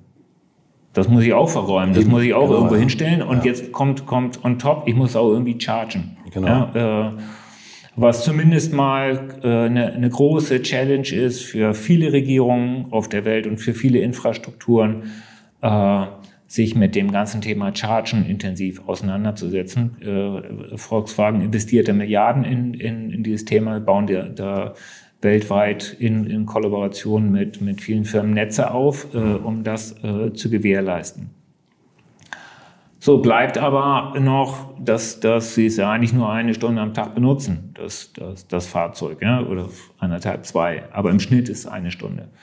So, äh, was wäre, wenn Sie ein Fahrzeug äh, einfach per App äh, morgens äh, sich vor die Tür holen? Äh, das müssen Sie auch gar nicht besonders aktiv machen, sondern das, Sie haben ein Abonnement und äh, ja, Sie äh, sind vernetzt mit, mit einem Provider von Mobilität und haben dem Zugriff auf Ihren Terminkalender gegeben. Und wenn Sie nicht sagen, will ich nicht, dann steht um 7.30 Uhr oder um 8 Uhr äh, das autonome Fahrzeug vor der Tür. Sie kommen aus der Haustür, steigen ein. Das bringt Sie dahin, wo Sie hinwollen. Safe and sound. Und äh, dann verlassen Sie das Device und das, der geht anderen Aufgaben nach und fährt jemand anders. Ja? Und ist nicht eine Stunde am Tag, sondern viele Stunden am Tag unterwegs. Solche äh, Mobilitätsformen diskutieren wir über die denken wir nach äh, und die erarbeiten wir natürlich auch im, im, im Design, weil wir halt daran glauben, dass Städte, dass äh, Gemeinden, dass Menschen äh, Mobilität unbedingt erlauben sollten, aber wir brauchen multimodale Wege. Wir müssen auch das Fahrrad enablen, ja, wir, wir, wir müssen äh, den öffentlichen Nahverkehr einbeziehen. Wenn wir individuelle Mobilität in, in verdichteten Innenstädten halt, äh, halt so äh, erhalten wollen. Ja? Und wir müssen, wir müssen diese Art von Mobilität äh, so machen, dass Menschen sagen, das ist ja voll cool, das ist voll geil und äh, ja, warum, warum gibt es das nicht schon immer? Ja. Das ist halt ein, ein hoher gestalterischer Anspruch. Äh, ja, aber Mobilitätsformen äh, werden sich verändern. Und wir, wir, wir sehen ja, ja, und werden ja angegriffen, als deutsche Automobilkultur aus äh, dem Silicon Valley, aus China, werden diese Art von Konzepten halt versuchen, unsere Mobilitätsangebote zu disruptieren. Ne? Und das machen wir dann doch lieber selber. ja. Das stimmt. Das ist ein gutes Schlusswort. Jetzt, das war's jetzt mit unserem politischen Exkurs. Jetzt müssen wir wieder zu den Autos, die knallen. Gerne. Nein, aber sehr interessant. Und natürlich müssen wir darüber reden, weil Sie ja auch da aktiv noch dran arbeiten und äh, hoffentlich auch noch lange dran arbeiten. Sie haben, waren zwölf Jahre VW, äh, also Chefdesigner für das VW-Design mhm. und haben pro Jahr VW baut ja ungefähr sechs Millionen Autos ich glaube, es gibt kaum einen Autodesigner auf der Welt, würde ich fast sagen, der das Straßenbild zu sehr geprägt hat.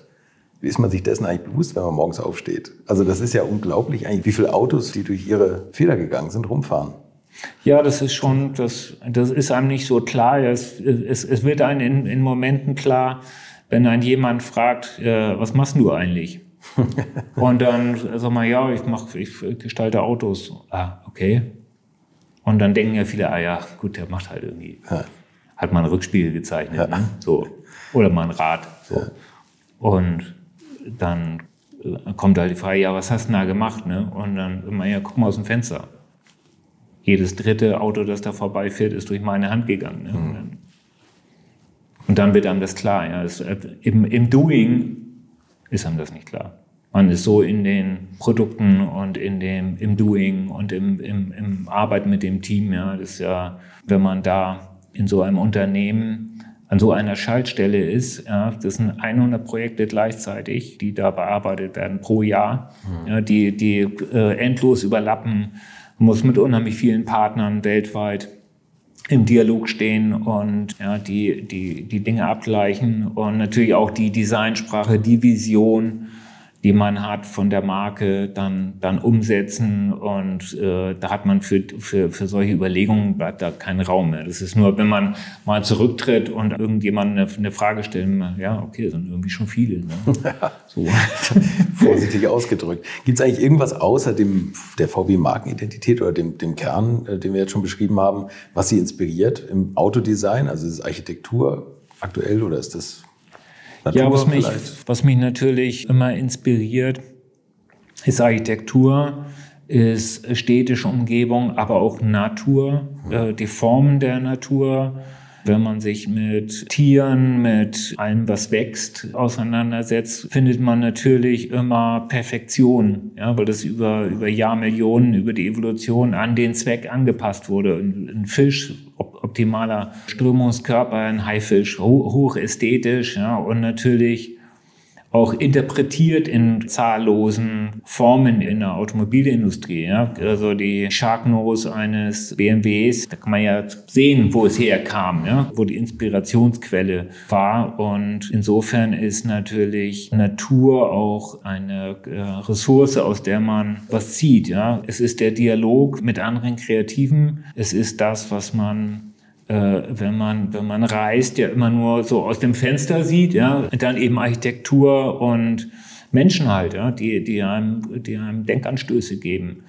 Und ja, diese äh, ganze Bilderreigen, der einem durch den Kopf tanzt, natürlich auch durch die digitalen Medien. Ja, und ich stehe sehr gerne auch im Dialog mit Menschen. Ja, ich, ich bin ja ein bisschen auf, auf Social Media auch aktiv und äh, ja über meinen Instagram-Kanal sehr bescheiden, aber dort auch im, im Dialog mit vielen Kreativen über LinkedIn und mache auch bei, bei YouTube ein bisschen was, ja, was einfach äh, mir wichtig ist, den, den Kreativen auch so ein bisschen Design nahe zu bringen. Ja. Da bin ich halt schon so ein bisschen Idealist, ja, und halt die Fahne des Designs halt hoch, weil das äh, in, in diesem extrem technisch geprägten Gewerbe etwas ist, was Raum verdient, ja, weil Design halt das ist, was die Menschen berührt emotional und was sie, an, ne, was sie anfassen, haptisch. Was ich mit den Augen sehe, ist ja immer das Design dass eine Übersetzung von Technologie in Form ist. Ja, das eine funktioniert nicht ohne das andere. Ja. Und ich bin ein großer Verfechter der extremen Verzahnung von technischen Anforderungen ja, mit dem Design. Ja. Da die perfekte Balance zu finden, ist, eine, ist äh, echter Denksport. Ja. Also es ist nicht so diese künstlerische Attitüde, ja, jetzt, äh,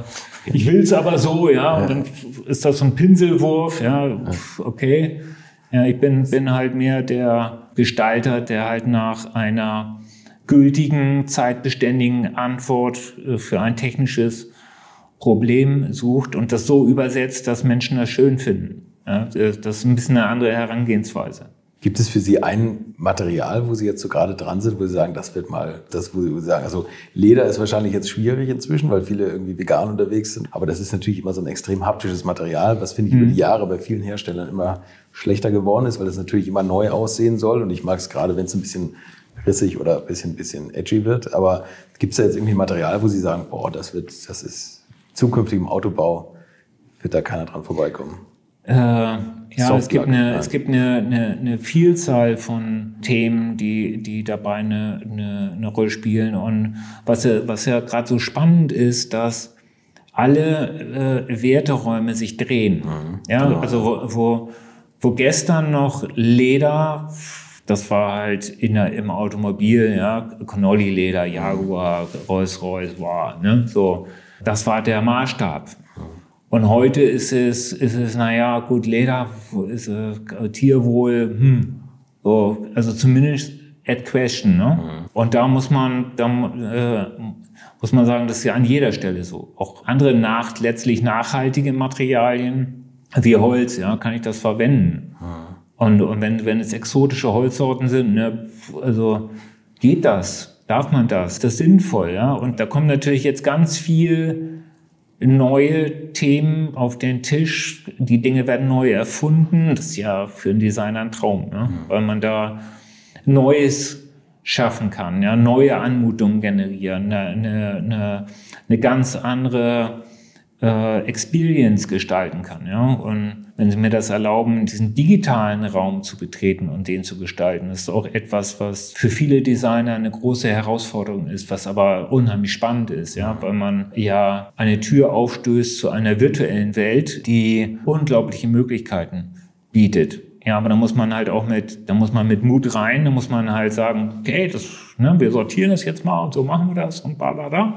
Ja, also da muss man proaktiv sein, muss man sich auch reintrauen, ne? wo äh, viele Kollegen halt dann sagen, wow, nee, also, nee, ich bleib bei meinem Blech, bleib bei meinem Leder, bei meinem Holz, ne? So, äh, aber dann ist man irgendwann Thing of the Past, ne? Und man, man muss halt diese neuen Territorien, diese neuen Gestaltspielräume auch, auch massiv nutzen und, und sich da reintrauen, ne? So, sonst macht's wer anders, ne? Das ist halt da nicht so toll. Das stimmt. Aber gibt es jetzt irgendwie ein Material, wo Sie jetzt gerade so fast verliebt sind und sagen, so möchte ich jetzt nur noch meine Sitze bezogen Ähm, haben? Oder Ja, äh, so, so konkret kann ich das gar nicht sagen. Wir beschäftigen uns halt mit, mit extrem viel Themen, ja, ob das jetzt Materialien sind aus Recyclingstoffen, ja, und auch zu zeigen, dass die, dass das Recyclate sind, also dem eine Ästhetik mitzugeben, ja. Das, das Menschen wollen ja äh, äh, sehen, ja, das ist jetzt irgendwie verantwortungsvoll hergestellt. Wie übersetze ich das denn? Finden Sie es beim BMW i3 gut gelöst? Der hat ja dieses Pressmaterial, was aus, Ja, also wenn es, so wenn, wenn, wenn es aussieht wie nicht wertig, dann ist es nicht so gut. Ne? Weil, Also ich, ich muss ja Geld dafür hinlegen. Und jetzt will ich ja nicht nur so, okay, da hat jetzt irgendeiner Presspappe da reingehauen. Ne? Pff. Sondern es, es soll ja, es soll mir ja als Kunden, ja, mein teuer Geld soll ich ja in, da brauche ich ja einen Gegenwert. Wo ich sage, okay, das ist, das ist ästhetisch, ne? Schön. Und ja, fühlt sich toll an. Also Das muss ich erzeugen. Genau. Und das ist eine gestalterische Aufgabe, ja, die wir haben. Wobei ich äh, sagen muss, dass das, was BMW da gemacht hat, sehr mutig und sehr stark ist und auch natürlich schon mal so ein Schritt gegen den Tisch der Automobilindustrie war. Ja. Aber sie haben es vielleicht ein bisschen überrissen, ein bisschen äh, zu viel gewagt und dann, dann hat es vielleicht ein bisschen den Mut verloren. Ne. Jetzt, jetzt kommt der zweite Anlauf, ja, aber das Team von Adrian äh, macht, macht da schon, ja, gibt auch Pace vor und die sind ambitioniert, ist schon toll. Adrian van Hooydonk, der BMW. Ihr, ihr Konterpart quasi zum BMW Group. Ne? Glauben Sie, ich habe äh, tatsächlich haben mir das auch schon mal Designer gesagt, dass Sie sich vorstellen können, dass gerade in diesem digitalen Transformationsprozess, weil Menschen ja auch, sagen wir mal, es gab ja auch schon mal Digitaluhren, da können wir sagen, wir laufen nur mit Digitaluhren rum. Äh, man trägt aber trotzdem gerne wieder analoge mechanische Uhren. Ähm, und, und ich habe tatsächlich mal gehört, dass vielleicht so ein Trend in der Autoindustrie, sagen wir mal in 10, 15 Jahren sein könnte, dass digitale Funktionen mit ganz mechanischen Klackschaltern wieder bedient werden und dass das dann der neue Luxus ist oder auch wieder analoge Instrumente. Also, dass man dahin wieder kommt und die dann ganz fein gestaltet werden. Glauben Sie, dass das auch so ein Trend werden könnte oder dass der Mensch sich einfach nach mechanischen Funktionen sehnt, auch weiterhin oder dass man das gerne beibehalten möchte? Ja, äh, mein, meine, meine Perspektive darauf ist, äh, ist die der Vielfalt der Kultur.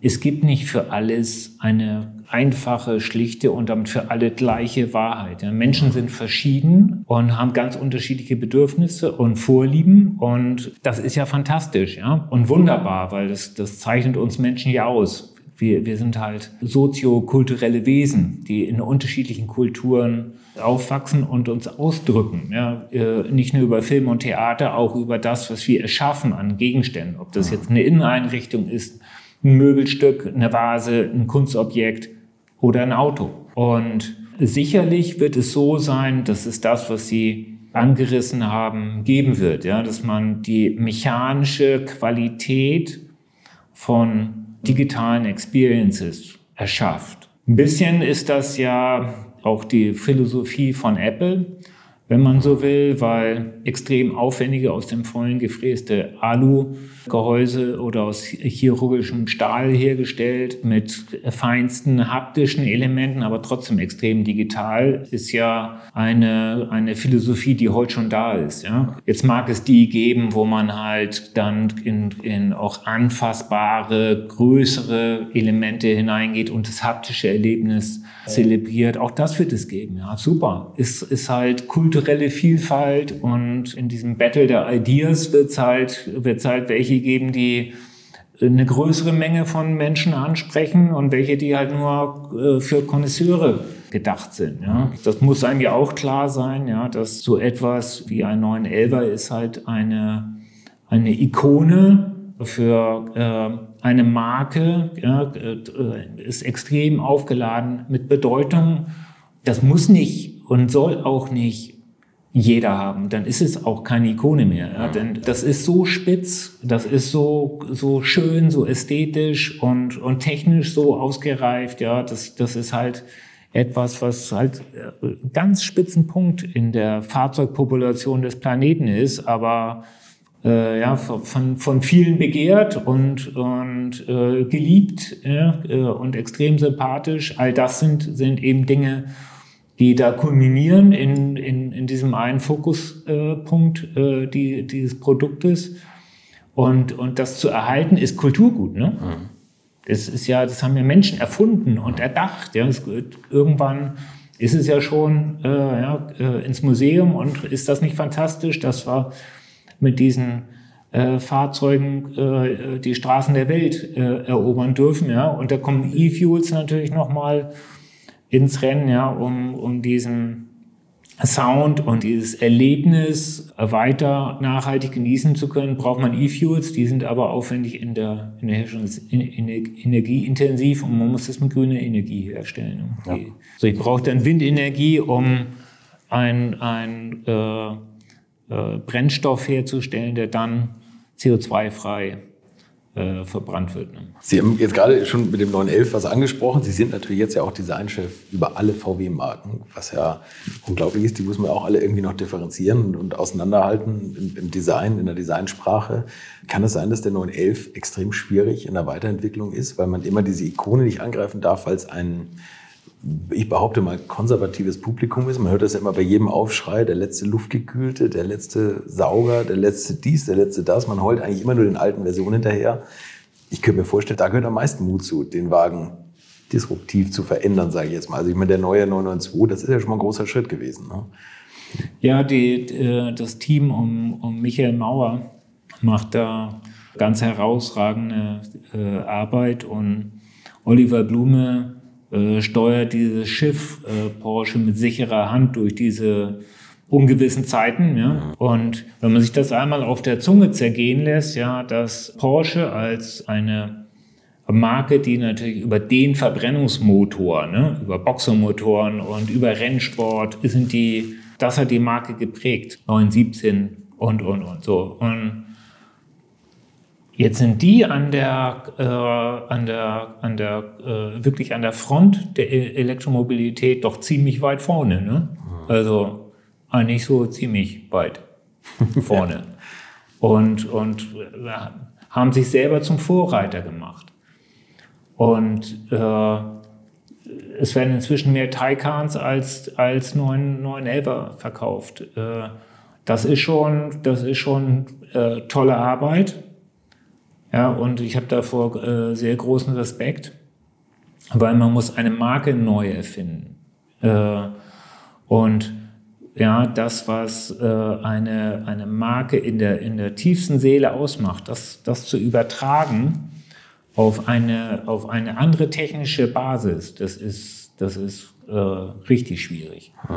Das ist ihnen aber extrem gut gelungen. Ja, wenn man, wenn man Taycan fährt und äh, ich, ich darf das ab und zu tun, dann, äh, dann macht das äh, sehr viel Spaß und äh, es hat halt dieses typische Porsche-Feeling. Ja? Also die, diesen genetischen Code so umzuprogrammieren, dass es noch Porsche ist, aber auch nachhaltig und auch elektromobil ja, äh, ist. Äh, das ist ein großes Kunststück, also großes Kompliment für, für, für diese Arbeit, die äh, die die Kollegen da gemacht haben. Äh, und da ist ja schon ein Teil der Antwort drin. Also es geht, es geht darum, ein bisschen äh, den, den Kern der Marke zu greifen, zu verstehen. Das, ich meine, es, kein, es, gibt keine besseren Hände dafür als die erwähnten Protagonisten Michael Mauer und, und Oliver Blume. Und das, das jetzt auch entschieden in die Zukunft zu tragen. Ja?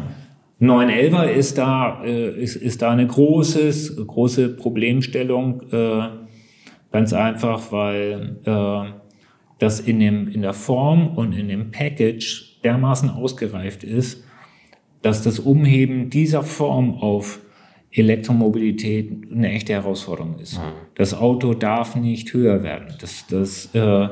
das verträgt vielleicht ein, zwei Zentimeter. Ja, also alles, was ich in Höhe investiere durch Batterien, muss ich in Länge und Breite ausgleichen. Das, das ufert dann aus, das Auto. Ja? Mhm. Äh, das ja auch in, an der einen oder anderen Stelle zu, zu begutachten, dass Mini dann nicht mehr Mini ist, ne? äh, sondern Maxi. Das, mhm. Es passt dann nicht zum Kern mhm.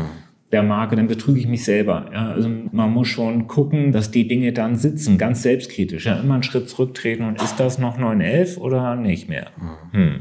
Und ich glaube, dass wir den 911er noch eine ganze Zeit sehen werden. Da bin ich auch sehr froh drüber. Wie ist das mit dem Golf? Wird da neu entwickelt?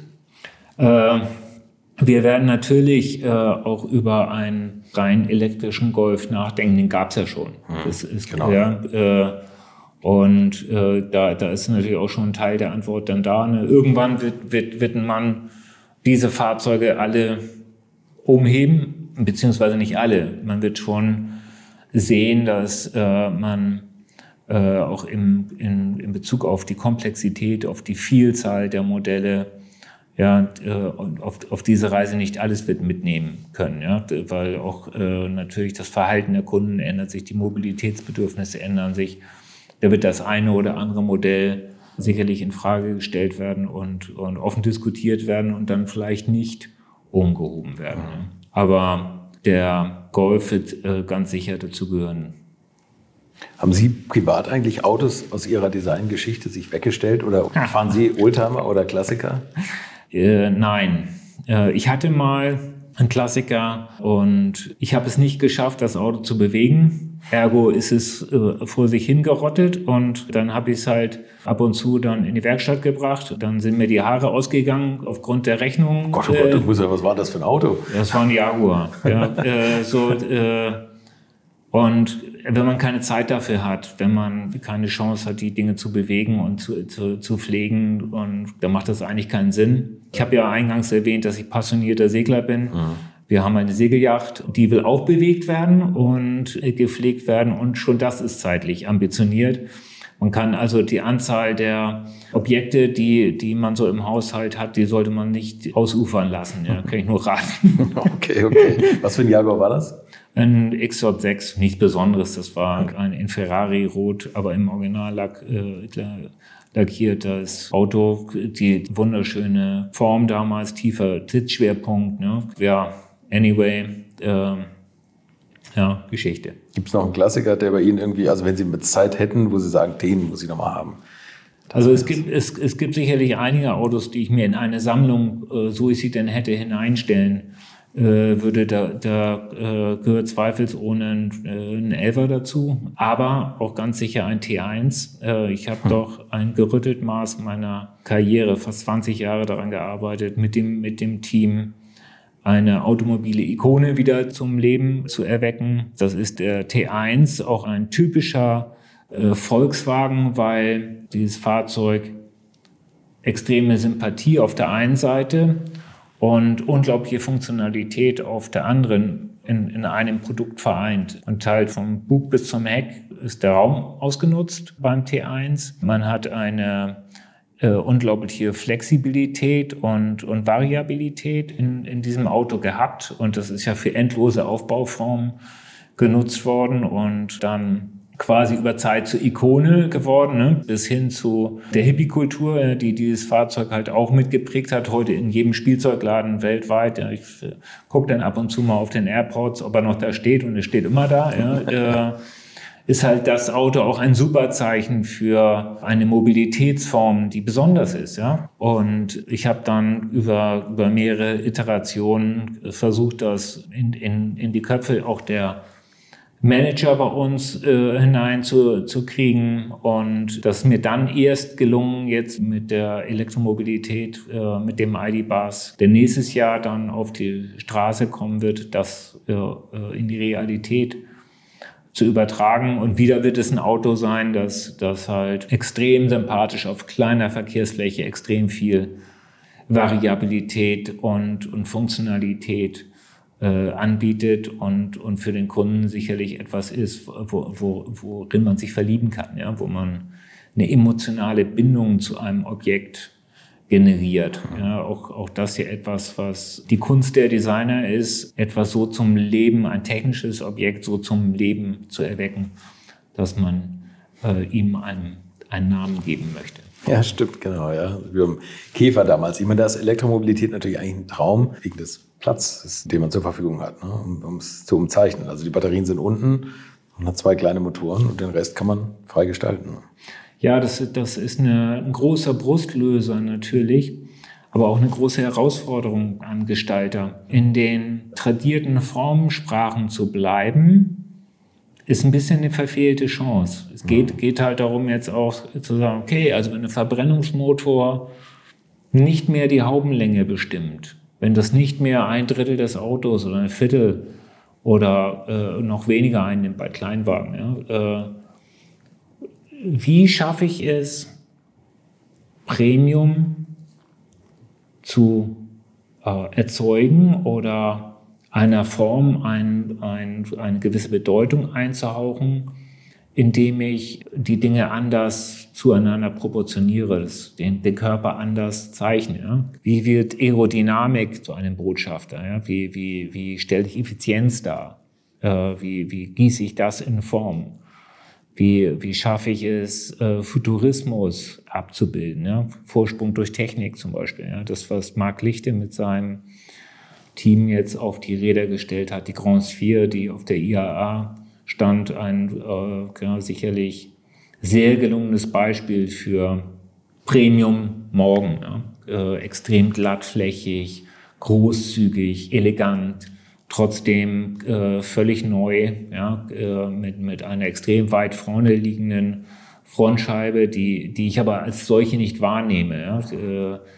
Immer noch ein, ein Anklang an, an die eleganten Formen der Vergangenheit, ohne die Zukunft zu verneinen. Ja, sehr gelungene äh, Interpretation des Themas Premium.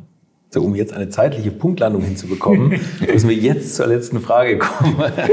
Die 50 Liter, die letzten 50 Liter Sprit müssen, müssen verbrannt werden. In welchem Auto und auf welcher Strecke machen Sie das? Äh, also wenn, wenn äh, ich die Ehre hätte, die letzten 50 Liter des Planeten zu verbrennen, oh mein Gott. Ja, äh, Ihre da, letzten 50. Ja, da, da würde ich ganz sicher äh, äh, zu, einem, zu einem Porsche greifen. Ja, äh, ich liebe diese Marke, die ist fantastisch und der, der 911er sicherlich äh, das Fahrzeug, äh, da, das man dann wählen sollte. Vielleicht würde ich aber auch sagen, mh, hm, ich teile die Menge auf. Darf ich das? Ja, dann, dürfen Sie mal. Dann, dann, dann, dann Den Außenborder der Segelyacht und damit aus dem Hafen raus tüdeln. Ne? ah, da kann man e, da kann man E-Motoren ein, einbauen. Stimmt, ja. Bei einer Segelyacht geht es ja auch darum zu segeln. Ja. Äh, da ist der Motor ja das Segel. Äh, nee, aber ich würde dann äh, vielleicht schon äh, ein, ein Gestirn bilden, ja, und, und auch äh, einem, einem äh, äh, Kuntatsch äh, ja, äh, damit reinnehmen und vielleicht noch ein, ein Bentley. Ja, äh, Welchen Bentley? Kann ich jetzt nicht sagen, weil wir arbeiten ja noch an einigen, aber da, okay. da kommen auch äh, tolle Produkte und ich glaube, dass, dass man dann einen fantastischen Tag hätte. Das klingt ja. auf jeden Fall so. Mit welchem, Elber würden Sie fahren? Ja, ich bin eigentlich, ich, ich, ich liebe die schlichte Grundform. Ich brauche diese beflügelten Versionen, die finde ich auch gut, aber äh, es, es, muss jetzt kein GT3 sein. Aber ist das Urmodell oder 992, ein aktueller? Ein aktueller 992, der ist schon, den finde ich schon sehr, sehr cool. Okay. Ja. Also Countach, mhm. aktueller 992 und ein Bentley, an dem noch gearbeitet wird. Genau. Vielen Dank für das Gespräch. Sehr, sehr gerne. Das war Klaus Zykiora. Seine Designs müsst ihr nicht lange suchen. Schaut einfach mal kurz aus dem Fenster, zählt drei Autos ab und dann könnt ihr sicher sein, dass eines dabei war, das zumindest mal seinen Segen bekommen hat. Beeindruckend. Wenn euch die alte Schule gefällt, dann vergesst nicht, sie zu abonnieren. Gerade sind ganz viele neue Hörer dazugekommen, worüber ich mich wahnsinnig freue. Herzlich willkommen. Die anderen 118 Folgen sind noch zeitloser als heute. Die könnt ihr jetzt also alle in der Vorweihnachtszeit in Ruhe durchhören. Der Weihnachtsmann fragt dann ab, sonst gibt es keine Geschenke. Danke fürs Zuhören. Freut euch euch auf nächste Woche und bleibt gesund. Infos, Bilder und alles Wissenswerte unter der Internetadresse www.alte-schule-podcast.de